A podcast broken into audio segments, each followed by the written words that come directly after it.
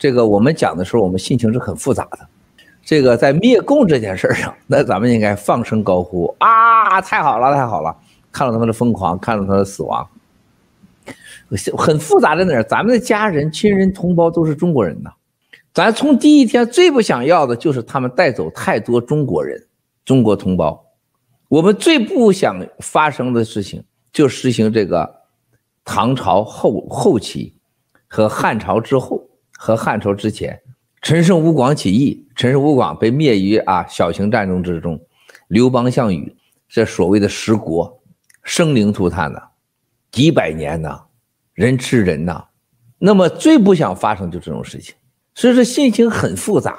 我跟很多人在一起，那么这个高手啊聊聊的时候，都说 Miles，你担心的是对的。我们不能让共产党说，你看你只要你把我灭了，这个中国就会乱。不灭共产党，中国不是乱，中国人就会全部消失啊，就会被全部灭掉。我不相信世界上不找你呃这个说这个病毒的事儿，我不相信这个世界不给你算账，也不信算账的时候不把你中国人呃都算一起去，在外国人眼里面没有这个概念。我们尽量在做，但不是一定就能做得到的。我们不愿意看到一个个的噩耗传来，家人谁谁谁被炸死了，哪哪哪被炸平了，是吧？或者是一个省饿死了几百万、几千万人，咱都不愿意发生这种事情。但是今天也要看到，今天共产党可能给我们布的个局就是这么个局。你要不让我继续奴役你，你要么大家全死，全世界人全都死。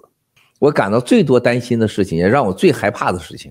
我真不希望世界上都成为中国人的敌人，这种感觉，兄弟姐妹们，你们是没有的。我说到这时候，我我心情啊就很沉重，因为我能感受到这个东西很有可能会发生。